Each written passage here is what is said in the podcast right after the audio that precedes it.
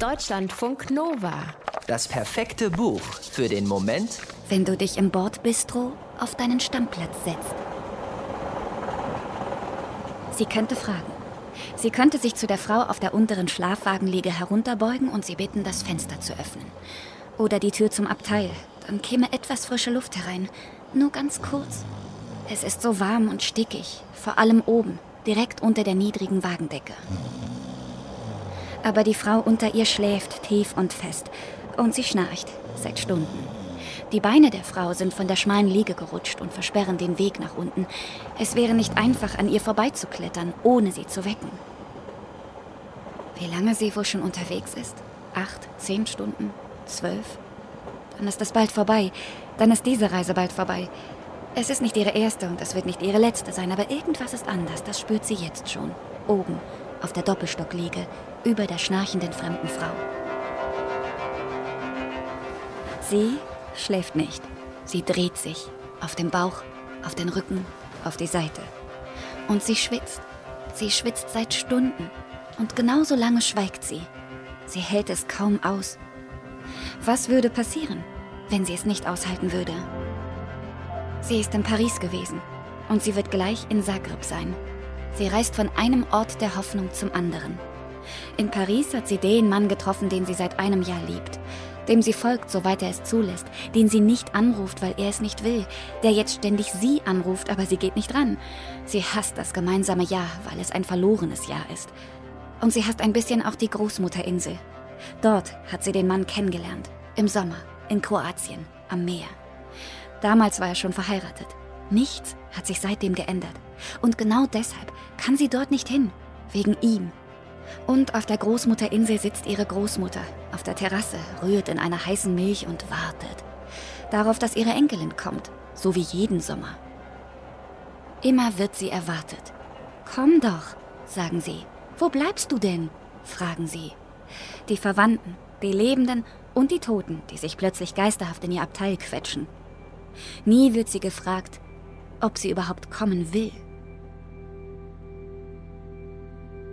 Wie ihre namenlose Protagonistin ist die Schriftstellerin Ivna Žitz in Kroatien geboren und in der Schweiz aufgewachsen. Wie der Nachname der Protagonistin verrät auch der Nachname der Theaterwissenschaftlerin und Regisseurin ihre Wurzeln, beziehungsweise die Wurzeln ihrer Vorfahren. Er verrät alles und nichts. Die Nachkommende heißt das Romandebüt von Ivna Žitz, das größtenteils zwischen den Welten spielt. In einem Zug zwischen Paris und Zagreb, in einem Bus zwischen Zagreb und Zürich, auf Bahnhöfen und Busbahnhöfen, zwischen Abfahrt und Ankunft und in dem seltsamen Zustand, in dem man festhängt, wenn man noch nicht richtig schläft, aber auch nicht mehr ganz wach ist. Wenn plötzlich der längst verstorbene Großvater schweigend im Abteil sitzt und eine Zigarette raucht, während er in die vorbeirauschende Landschaft starrt. Er ist da und doch nicht. Er scheint Bescheid zu wissen, aber nichts sagen zu wollen. Irgendwo da spielt sich gerade das Leben der 30 Jahre alten Nachkommenden ab. Sie war fünf Jahre alt, als sich ihre Eltern den kleinen Bruder vor den Bauch schnallten und sie in einen gelb gestreiften Rock steckten und sie zu viert in ein Flugzeug stiegen, um auszuwandern. Das war 1990, kurz vor den Jugoslawienkriegen. 45 Jahre vorher war der Großvater an den gleichen Grenzen gescheitert und zur Umkehr gezwungen worden, zu Fuß. Das war nach dem Zweiten Weltkrieg. Wohin und warum er weg wollte und warum er zurück musste, weiß keiner so genau. Oder will keiner so genau gewusst haben.